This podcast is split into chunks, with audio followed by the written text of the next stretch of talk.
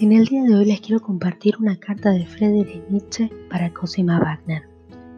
Su misoginia le granjeó algunas enemistades, principalmente entre sus futuras lectoras. Sus aforismos sobre el amor causan sin duda algunos escalofríos. Y no obstante, el provocador filósofo amó. Amó de forma unilateral a la mujer del músico que lo inspiró y que habría de convertirse más tarde en su archienemigo. Friedrich Nietzsche tenía 25 años cuando conoció a Richard Wagner, ya en la cincuentena, quedando tan fascinado por él que le dedicó su primera obra. También la joven amante del músico, que habría dejado a su primer marido para vivir su melodiosa pasión, dejó a Nietzsche prendado.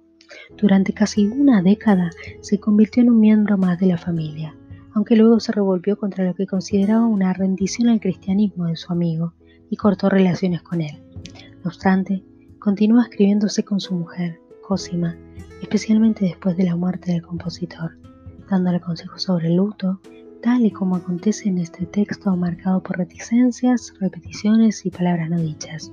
Justo después del colapso mental que sufrió en 1889, le enviará pequeños textos que serán conocidos como las cartas de la locura, muchas de ellas firmadas como Dionisio, en las que aludiendo al mito del Minotauro se le declara con un Te amo, Ariadna, pero la hija de Minos amó a Teseo hasta su muerte.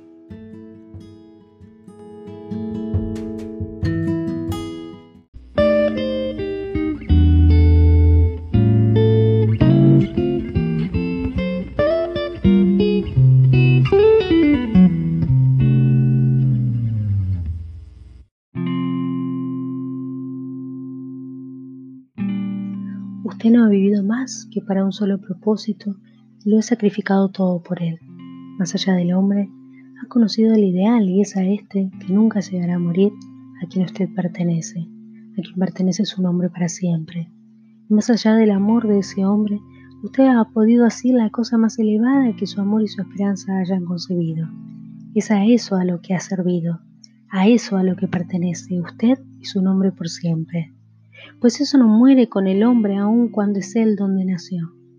Ahora la veo como siempre la he visto, incluso en la distancia, a usted, la mujer más venerada en mi corazón. No son muchos aquellos que aspiran a una cosa parecida y entre ellos, ¿quién como usted es capaz de alcanzarlo? Antaño, usted no se negaba a escuchar mi voz en situaciones graves. Ahora, sin embargo, cuando acabo de conocer la noticia y la imagino viviendo la más dura prueba, no soy capaz de expresar lo que siento más que diciéndole todo a usted, y solamente a usted. No sé hacerlo de otra forma que como entonces, la mujer más admirable que ha existido en mi corazón. Él y yo solo fuimos adversarios por pequeñas cosas, pero no es lo que usted pierde, sino lo que usted posee ahora, lo que se presenta ante mi alma. No hay muchos hombres que puedan decirlo con un sentimiento tan profundo. Así y todo, ese era mi deber, lo que hice por ese ser único, nada, Pienso que con todo esto estoy hablando de usted, mi muy querida y admirable dama, pero también de él. Sí, ahora mismo me resulta difícil hablar solo de usted. No creo en absoluto en esos mundos cualesquiera que permanecen todavía ocultos a los hombres y en los que uno puede encontrar algún consuelo. La vida ya es demasiado profunda y sus consecuencias tan graves como lo es nuestra capacidad de hacerla profunda y de graves consecuencias pero los hay quien tienen la capacidad, a partir de un centenar de azares terribles que no están en nuestras manos, de reconstruir siempre la razón y la belleza por su creencia en la razón y la belleza. Esa es la mejor actitud y la mejor fortaleza. Y esa ha sido y será su mayor fortaleza. Todavía hay que luchar y así será siempre. Incluso en las primeras obras todavía tienen que ser tomadas al asalto. Así de dura y espantosa es la visión de la vida ahora. Y cuando vemos a alguien que, por amor a nuevos colores y sonoridades, antes usted no rechazaba escuchar mi voz en situaciones graves y ahora, cuando acabo de recibir la noticia anunciando que le ha tocado pasar por el trance más duro, solo se me ocurre hacer lo que hacía antes y le pido que haga otro tanto. No tengo medio alguno de asumir el sentimiento que me ha causado esta noticia, salvo dirigiéndolo completamente hacia usted y solamente a usted. No es lo que usted pierde, sino lo que posee ahora, lo que debe estar presente en mi alma. Ahora puede decir, he aquí lo que he conseguido, he aquí lo que me ha exigido el deber, lo que he hecho por ese ser único, y lo he hecho todo, lo he dado todo, sin guardarme nada. He sido incluso implacable hasta agotar la última gota de sangre que había en mí. Una calma profunda subyace tras todo dolor.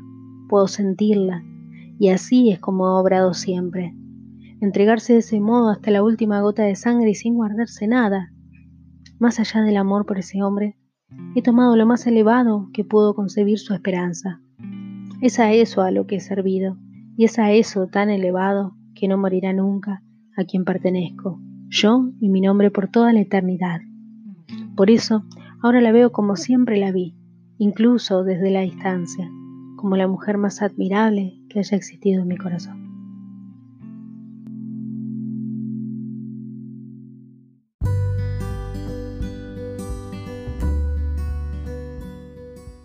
Bueno, esto ha sido todo por hoy amigos. Espero que les haya gustado la carta y en el próximo episodio volveré para compartirles algo que valga bien el rato. Que sean felices.